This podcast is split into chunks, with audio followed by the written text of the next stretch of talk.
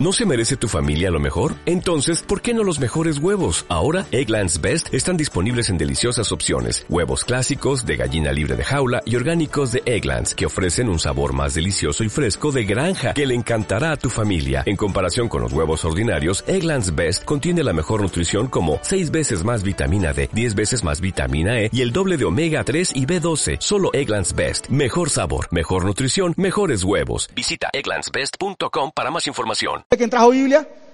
O por lo menos la aplicación de la Biblia. Hey, ¿están acá? Están muy apagados, muchachos. ¿Qué pasa? ¿Dónde están? ¿Están aquí? ¿Están aquí? No los escucho. ¿Están acá? Tengo como cinco nomás. ¿Qué pasa, muchachos? ¿Están, están nerviosos por el ICFES? ¿Están nerviosos? Tranquilos, tranquilos. ¿Cuál es, el afán?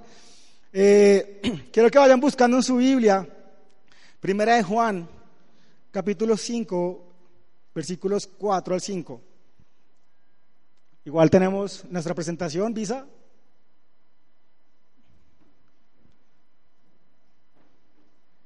Yes, tenemos presentación, porfa.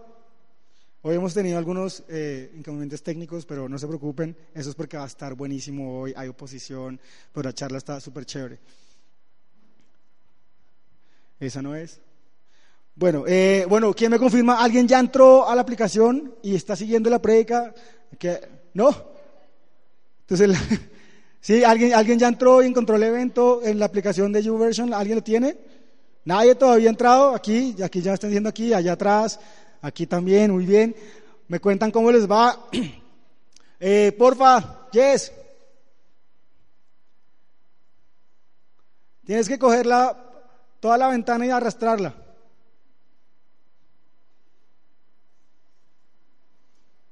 Eso. Y le das presentación allá. Eso. Todo detrás de cámaras. Ustedes no vieron esto, ¿sí o no? Hay cosas técnicas que a veces pasan, pero no se preocupen. Y quiero que vayamos a, porque lo más importante es que el Espíritu Santo de Dios fluya hoy y nos enseñe la palabra que Él tiene para nosotros. Y quiero que vayamos a Primera de Juan, capítulo 5, versículos 4 al 5. Y dice así, yo lo leo, si usted quiere seguirme ahí tranquilo, pero anótelo, guárdalo en su corazón, porque es muy importante este versículo. Dice, porque todo el que ha nacido de Dios vence al mundo. Esta es la victoria que vence al mundo, nuestra fe. ¿Quién es el que vence al mundo? Sino el que cree que Jesús es el Hijo de Dios. Y Dios, hoy te damos gracias, Señor, porque tu palabra es la verdad y es muy poderosa. Gracias porque sabemos que tú nos has dado la victoria y que en ti, Señor Jesús, hemos nacido, hemos nacido de nuevo y tú nos has hecho más que vencedores. Hoy te pedimos que nos guíes y nos guardes de todo en el nombre de Jesús y por el poder del Espíritu Santo. Amén y amén. ¿Ok? Se comenzó a caer la victoria. Bueno, uh, me encanta este versículo porque dice que todo el que ha nacido de Dios vence al mundo. Es decir, todo el que ha nacido de Dios es victorioso. Todo el que ha nacido de Dios tiene victoria por el simple hecho de haber nacido de parte de Dios. Y entonces muchas veces nosotros lo que nos preguntamos es, ¿pero qué es nacer de nuevo? En 2 Corintios 5:17 dice, por lo tanto, si alguno está en Cristo, es una nueva creación. Lo viejo ha pasado, ha llegado ya lo nuevo. Y aquí estos dos versículos nos complementan algo. Entonces, nos dice primero que todo el que ha nacido de Dios ya ha vencido el mundo y que nuestra victoria está en nuestra fe. Después, en 2 Corintios nos aclara que el que ha nacido de Dios, todo ha, ha sido una nueva criatura. En 2 Corintios. Y lo que nos está diciendo acá es que si nosotros estamos en Cristo, somos una nueva creación. Que lo viejo ha pasado y lo nuevo ha llegado. Entonces, ¿quiénes son quienes han nacido de nuevo? El que está en Cristo. ¿Quién está en Cristo? El que lo ha aceptado como Señor y Salvador y ha confesado y creído su nombre. Eso es lo que dice Juan, que si nosotros confesamos con nuestra boca y creemos en el corazón, entonces somos, se nos da el derecho de ser hijos de Dios. Y como hijos de Dios recibimos la victoria en el nombre de Jesús. Pero quiero saber, ¿hay alguien que haya aquí recibido a Jesús como Señor y Salvador? Hay mucha, bastante gente ya lo ha hecho. bastantes personas aquí ya han recibido a Jesús como Señor Salvador y han nacido de nuevo. Eso quiere decir que la victoria está ahora en ustedes. Eso quiere decir que ustedes ahora viven en victoria. La pregunta es, si nosotros hemos nacido de nuevo, ¿por qué muchas veces vivimos en derrota? La pregunta es, si se nos promete que nosotros, como hijos de Dios, que hemos nacido de nuevo, por nuestra fe en Jesucristo, vivimos derrotados. Porque entonces vemos a muchos cristianos que viven en derrota, peleando con Dios, peleando con sus papás, peleando con la vida, en depresión. Si Dios nos ha dado la victoria.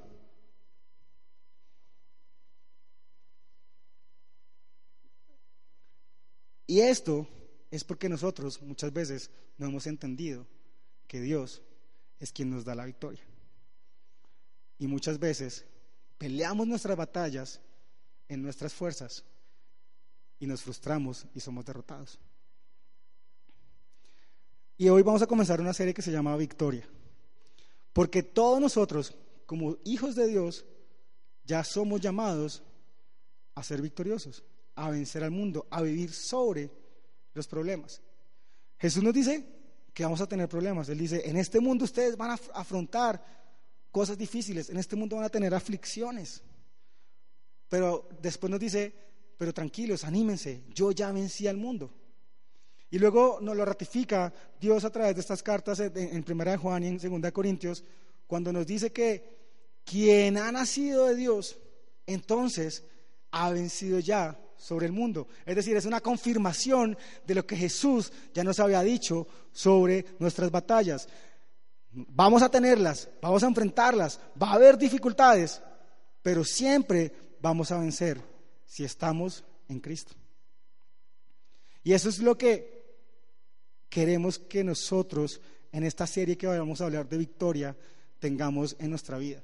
Porque yo estoy cansado de ver cristianos derrotados.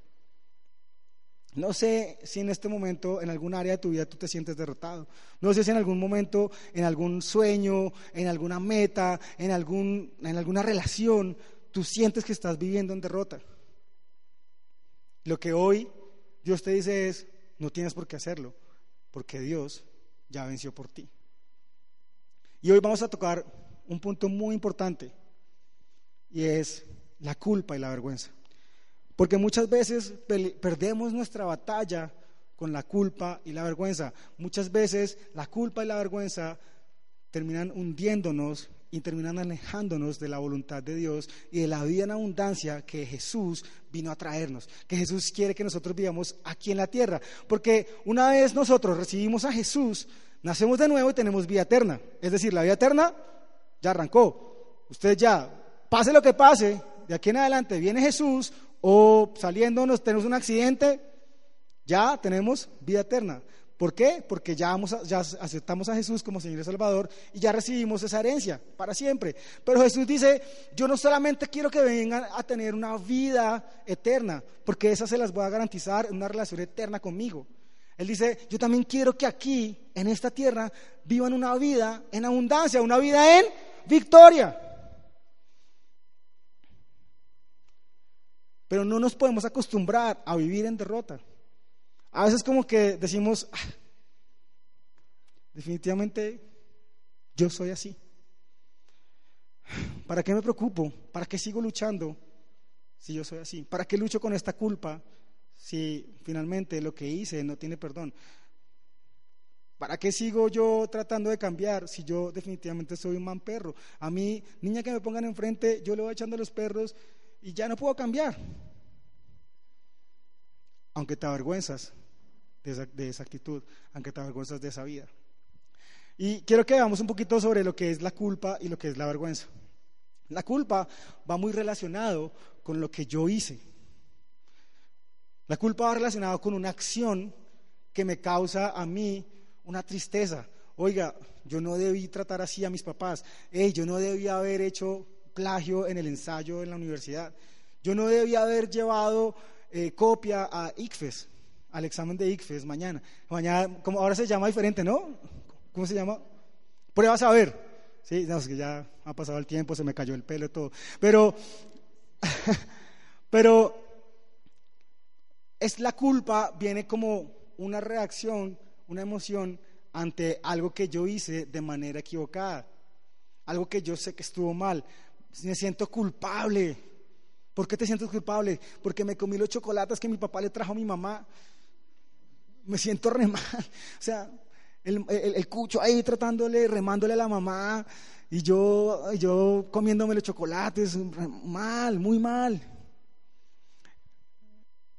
Esa es la culpa. La vergüenza está más relacionado con lo que yo soy. Es decir, yo, yo siento vergüenza porque lo que hice creo que me define. ¿Sí entienden esa diferencia? ¿Están acá? ¿Sí entienden esa diferencia? Es decir, la culpa viene por una acción que yo hice y que me causa una tristeza. La vergüenza viene porque yo creo que lo que hice me define. ¿Por qué estás así? ¿Por qué no quieres ir a la iglesia? Es que tengo vergüenza porque ayer en la fiesta de 15 bailé re mal. Y la niña que me gustaba me aceptó salir a bailar y yo no sabía bailar. Y tengo vergüenza de ir a la iglesia. ¿Por qué? Porque tal vez cree que es un tronco. Entonces, tengo vergüenza de ir porque la niña va a decir, uy, este man es un troncazo. Entonces yo no quiero ir a la iglesia. ¿Sí? ¿Entienden? ¿Entienden entonces la diferencia entre culpa y vergüenza? ¿Entienden? ¿Sí? ¿Clarísimo? Ok. Ahora, veamos un poquito más sobre la culpa. Quiero que vayamos a 2 Corintios, ahí donde estábamos, versículo, capítulo 5, quiero que vayan dos capítulos adelante. Si usted está siguiendo la prédica en el evento en YouVersion, está ahí tranquilo, la ventaja, ya está el versículo. Entonces dice 2 Corintios, capítulo 7, versículo 10. Dice así, la tristeza que proviene de Dios produce el arrepentimiento que lleva a la salvación, de la cual no hay que arrepentirse, mientras que la tristeza del mundo produce la muerte, es decir, produce la derrota. Hay una tristeza que me lleva a la victoria, a la, salvación, y hay una tristeza que me mantiene en la muerte, en la derrota. Entonces, miren que la culpa al final no es tan mala. De hecho, mi esposa es psicóloga y ella me ha, explicado que las personas que no tienen la capacidad de sentir culpa normalmente son estas personas que vemos en Discovery como de grandes criminales. Porque los grandes criminales son así. Ya por allá hay uno allá. Tranquilo, tranquilo, Dios sana eso también. No, pero la no tener, o sea, la incapacidad de sentir culpa es algo que clínicamente te puede llevar a ser una muy mala persona porque no sientes tristeza o empatía por el dolor de otras personas. Entonces, las grandes mentes criminales no sienten el dolor por los demás. Entonces, hacer algo bueno o algo malo para ellos es lo mismo. Sé pequeño. O sea, como que no les, no les importa si han visto, es una película muy vieja, eh, que se llama eh, Ciudad de Dios. Eh, no la vean, es muy violenta. Pero, es que me acordé porque hay un personaje que se llama C Pequeño, que es terrible, que el man es un... Eh, mucho, no lo sigan. no vean esa película. No, mentiras, es muy buena. Pero, eh, en fin, en fin. Uh, estoy hablando, mi carne y mi espíritu luchan en mí. Ah, entonces está esa tristeza que hace parte de mi ser. De hecho, el Espíritu Santo, una de sus funciones en mí es contristarse cuando yo peco, es convencerme de pecado. Hey, jugar con el corazón de las niñas está mal. Entonces, tal vez tú tienes dos novias al tiempo y cuando estás con ellas te sientes súper bien, pero de pronto cuando estás en intimidad, Dios te dice, Pedrito, eso que estás haciendo está mal. No puedes jugar con el corazón de las niñas. ¿Sí o no? Entonces, esa tristeza que viene del Espíritu Santo, esa tristeza que me lleva al arrepentimiento, es la que me permite vivir sobre la culpa, tener victoria sobre la culpa. Hago algo malo, siento tristeza, pido perdón, cambio de actitud, me arrepiento, dejo de hacerlo. Esa es la tristeza, la culpa que es buena. Pero a veces nosotros luchamos con una culpa que no nos lleva a la salvación, sino que viene del mundo. La culpa que viene del mundo. Entonces está la culpa que viene del Espíritu que me lleva al arrepentimiento, pero también está la culpa que viene del mundo y que me lleva a la muerte. ¿Cuál es esa culpa que viene del mundo? Uy, esa borrachera que se metió usted el sábado. No, usted sabe que usted no puede tomar. ¡Qué oso! Usted llegando el lunes a la universidad, ¿no? Salió en brazos. Sí, torero, pues. Salió allá. Oiga, qué borrachera tan terrible. Usted no debería tomar. Eso es lunes, ¿no? El viernes, el mismo amigo le dice, ¿qué va a hacer? No, nada, camine a tomar. ¿Se acuerda la borrachera que se metió el sábado? Camine y la repite. Esa es la, esa es la, esa es la tristeza del mundo. Es la tristeza del mundo. Es, uy, sí, qué mal. Qué mal que te hayan puesto los cachos. Ven, yo te presento a un amiguito un clavo saca otro clavo. ¿Sí? Y esa tristeza lo que nos lleva hacia vivir en derrota. ¿En derrota por quién? Por el pecado. Porque el pecado entonces comienza a reinar en nuestras vidas y no el espíritu. Y comenzamos a, todos los lunes, todos los lunes, sentir la misma culpa. Y digo, nunca más me vuelvo a emborrachar. Yo el viernes otra vez estoy dándole y el sábado otra vez repito, y el domingo asadito, entonces el asado sin cerveza no, no, no, sabe tan rico. Y entonces se vuelve un círculo vicioso, como un círculo de muerte, en el que yo peco, me siento mal y vuelvo a pecar en contra de mi voluntad. Por eso se llama una derrota, por eso nos produce la muerte, porque tú no estás disfrutando tu vida, sino que estás dejando que el pecado reine en ti y estás dejando que el pecado sea el que te guíe en cada una de las decisiones que vas a tomar. Y esa es la culpa que debemos vencer. Esa es la culpa que nos lleva a vivir en derrota. La vergüenza tiene un problema muy grande. ¿Cuál es el problema de la vergüenza? Que la vergüenza me lleva a definir mi identidad por lo que yo hice y no por lo que Jesús hizo en la cruz. Entonces, como me emborracho todos los sábados, viernes, miércoles, jueves, entonces termino pensando que yo soy un borracho. Y sí lo es.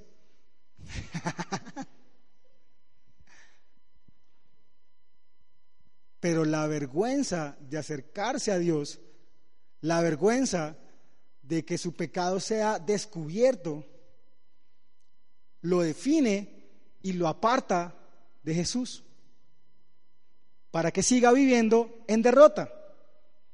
Entonces, toda la vida me dijeron que ya era un bueno para nada, así que cuando yo sé la respuesta y van a dar puntos extras y yo participo en clase, no levanto la mano porque tengo vergüenza de embarrarla y ser un bueno para nada. Y mi vida comienza a ser definida por lo que yo creo que soy basado en lo que hice y no entendiendo que Jesús es quien me redime, que Jesús es quien me define, que lo que me define a mí no es lo que yo haya hecho, sino lo que Jesús hizo por mí en la cruz. ¿Y qué fue lo que hizo Jesús por mí en la cruz? Me perdonó. Me perdonó. Y quiero que me perdonó. Tenía que cambiar la diapositiva. Eso. Vamos. Eh, vamos poco a poco. en el servicio de las nueve de la noche va a salir.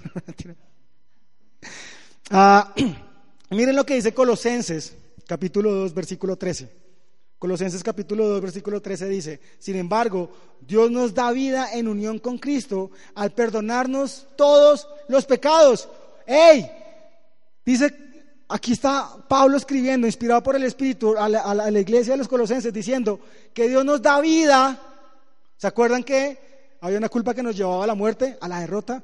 Pues resulta que Dios no quiere que vivamos en muerte y en derrota, sino que Dios quiere que vivamos en vida, que Dios nos da vida en unión con Cristo.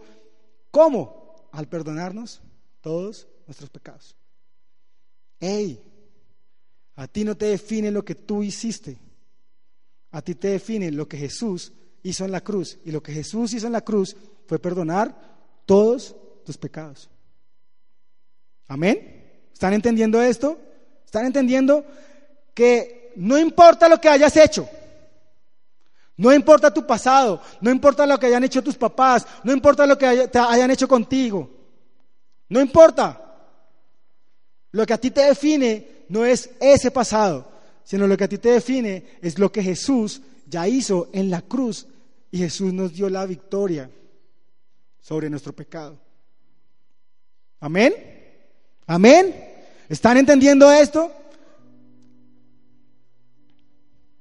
Pero la vergüenza de acercarnos a Dios, la vergüenza de confesar nuestro pecado, la vergüenza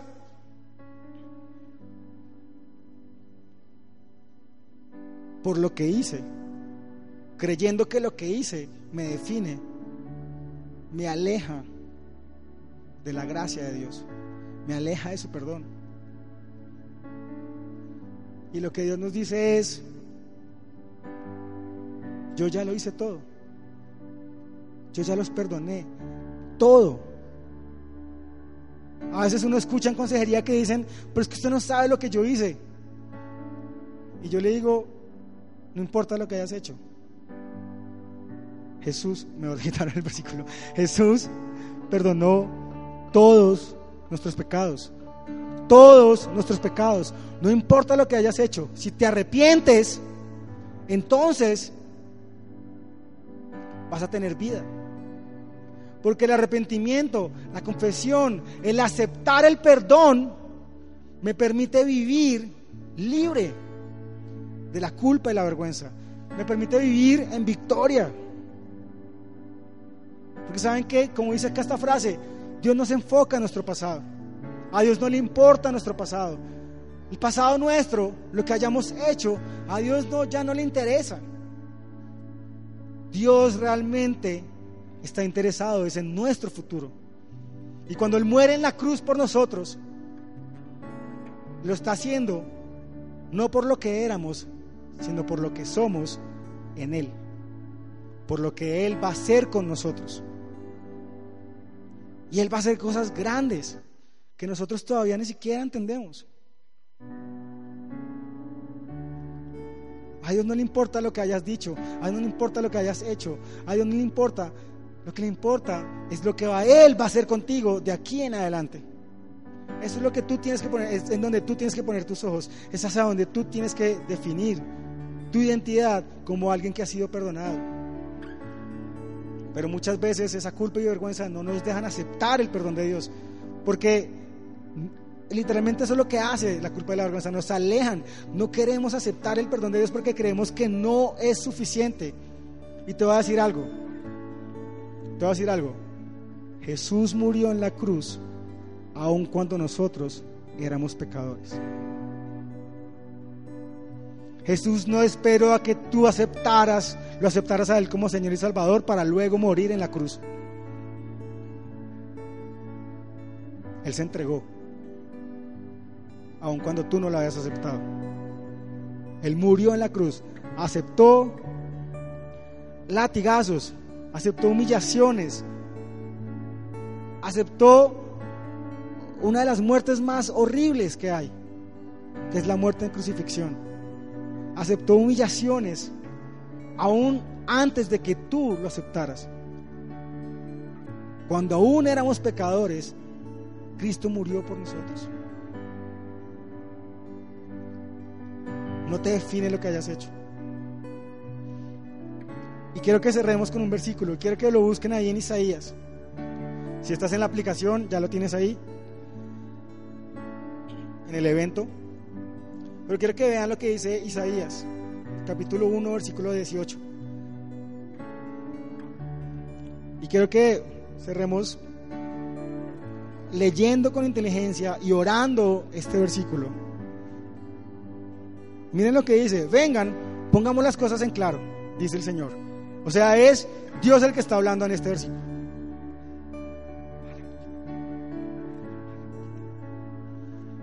Son sus pecados como escarlata, quedarán blancos como la nieve.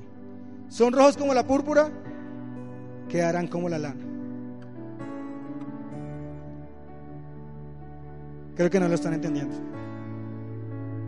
El día que yo leí este versículo, yo me paré de la felicidad. Pero no lo están entendiendo. Quiero que lo leamos otra vez. Léalo usted ahí conmigo, ¿listo? Vengan, pongamos las cosas en claro. ¿Qué es lo que está diciendo Dios? Venga, ya. Vamos a dejarnos de bobadas.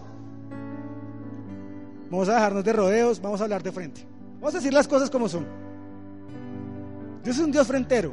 Eso es lo que está diciendo ahí. Pongamos las cosas en claro. Es como cuando el papá lo sienta a uno y le dice, venga, ahora sí. Cuénteme qué fue lo que pasó. Y le dice, o lo llama la novia, venga, ven. ¿Qué, es este mensaje de WhatsApp? ¿Quién es ella? Ahí sí todos. Pongamos las cosas en claro. Dice, ¿son sus pecados rojos como escarlata? Perdón, ¿son sus pecados como escarlata? Dios no le está diciendo de frente, sus pecados son feos. Sus pecados no son chéveres. Los conoce bien Dios. Y Él dice, ¿saben qué? Quedarán blancos como la nieve. ¿Alguien lo entendió? ¿Son tus pecados muy graves? Yo los voy a limpiar completamente. Y luego vuelve a decir, ¿son rojos como la púrpura? Ahí sí era rojos. ¿Son rojos como la púrpura? Quedarán como la lana.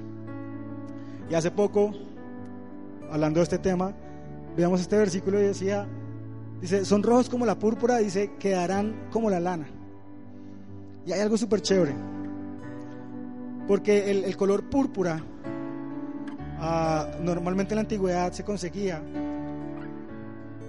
digamos, basándose como en unos ah, caracoles. Y a los caracoles les sacaban una tinta morada y con eso, eh, digamos que tinturaban la lana. Y después de tinturado es imposible quitar ese color púrpura. Y me encanta cómo Dios usa hasta estas palabras, estos detalles diciendo, son rojos como la púrpura, es decir, están teñidos, te están definiendo esos pecados. Esos pecados son los que te definen a ti, esos pecados son los que definen tu identidad. Pues sabes qué, los voy a dejar como la lana, los voy a dejar blancos, te voy a resetear. Eso es lo que diría hoy. Te voy a resetear. Te voy a dejar otra vez limpio. Voy a renovar tu mente. Voy a sanar tu cuerpo. Voy a limpiar tu corazón. No importa lo que hayas hecho. Lo único que tienes que hacer es arrepentirte y seguirme. Nada más. Yo quiero que cierren ahí sus ojos. Cierren ahí sus ojos.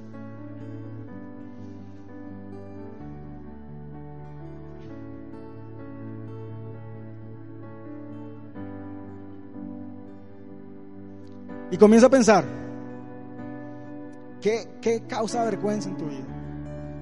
Comienza a pensar, ¿cuál es esa culpa que no te deja tranquilo? ¿Es porque hablaste mal de alguien, de tu mejor amiga? ¿Es porque le robaste el novio a tu mejor amiga? La que se ría es porque lo hizo, no mentiras.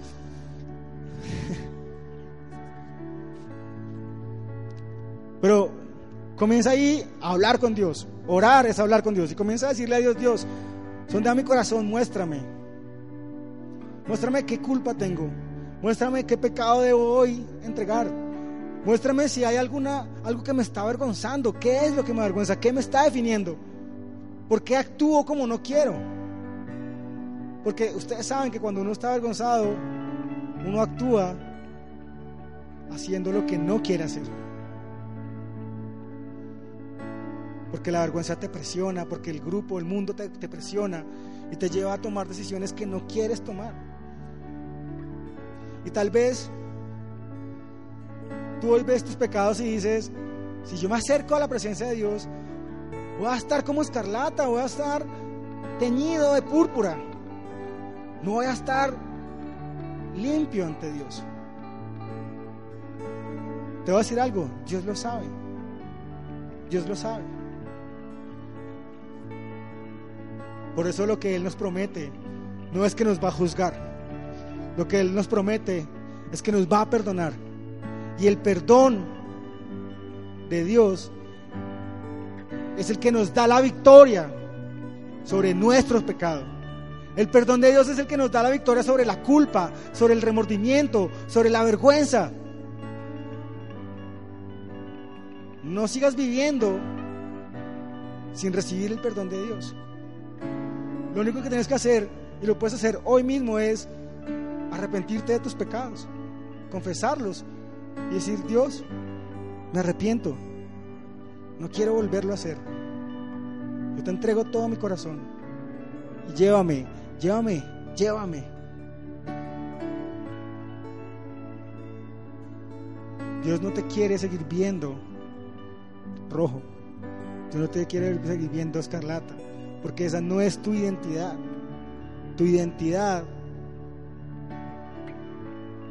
es la de una persona pura, purificada, santificada por Dios, que está llamada a vivir en victoria, en victoria sobre el pecado, en victoria sobre las presiones, en victoria sobre las adicciones, en victoria sobre la depresión, en victoria sobre las malas decisiones. comienza ahí a orar, comienza a decirle a Dios, Dios, a veces parece imposible, a veces parece que caminar sobre, que, que vencer este pecado la masturbación, la pornografía, el alcoholismo, el cigarrillo, la droga,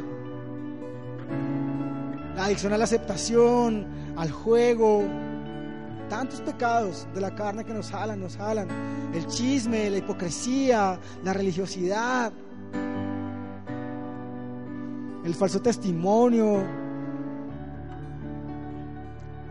Y Dios lo que hoy quiere es limpiarnos, dejarnos blancos, él quiere que vivamos libres, que podamos disfrutar de la victoria que Él nos dio a los que hemos nacido de nuevo por la fe en nuestro Señor Jesús. Amén. Si quiero que sigas orando, quiero que mientras ustedes oran, quiero preguntar si hay alguien que hoy quiera aceptar a Jesús como Señor y Salvador y nacer de nuevo. Porque eso es lo que dice la Biblia, que si nosotros confesamos con nuestra boca y creemos en el corazón que Jesús es el Señor y, que Dios lo levantó entre los muertos, seremos salvos. Punto. Hacemos de nuevo. Y si nacemos de nuevo, entonces tenemos victoria. Amén.